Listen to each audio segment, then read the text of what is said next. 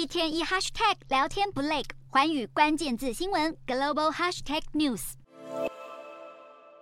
吞云吐雾，越来越多瘾君子改为吸食电子烟。不过，苏格兰计划打击一次性电子烟。苏格兰首席大臣尤沙夫公布新年度市政优先事项，表示为了减少年轻人抽电子烟以及保护环境，苏格兰在明年初会进行商讨，而禁售将会是选项之一。苏格兰政府先前引述一份报告，显示截至二零二三年一月，当地有五十四点三万人吸食电子烟，当中低于十八岁的青少年就占了百分之十四，而且多数人更喜欢抽一次性电子烟。此外，一次性电子烟也造成污染，被随意丢弃。不止苏格兰，法国总理伯纳也宣布，法国将会很快禁售一次性电子烟。伯纳表示，烟草每年造成法国七点五万人死亡，而一次性电子烟是吸引年轻人吸烟的重要原因之一。一次性电子烟在法国的售价通常介于八到十二欧元，有多种水果味电子烟，对年轻人尤其具有吸引力。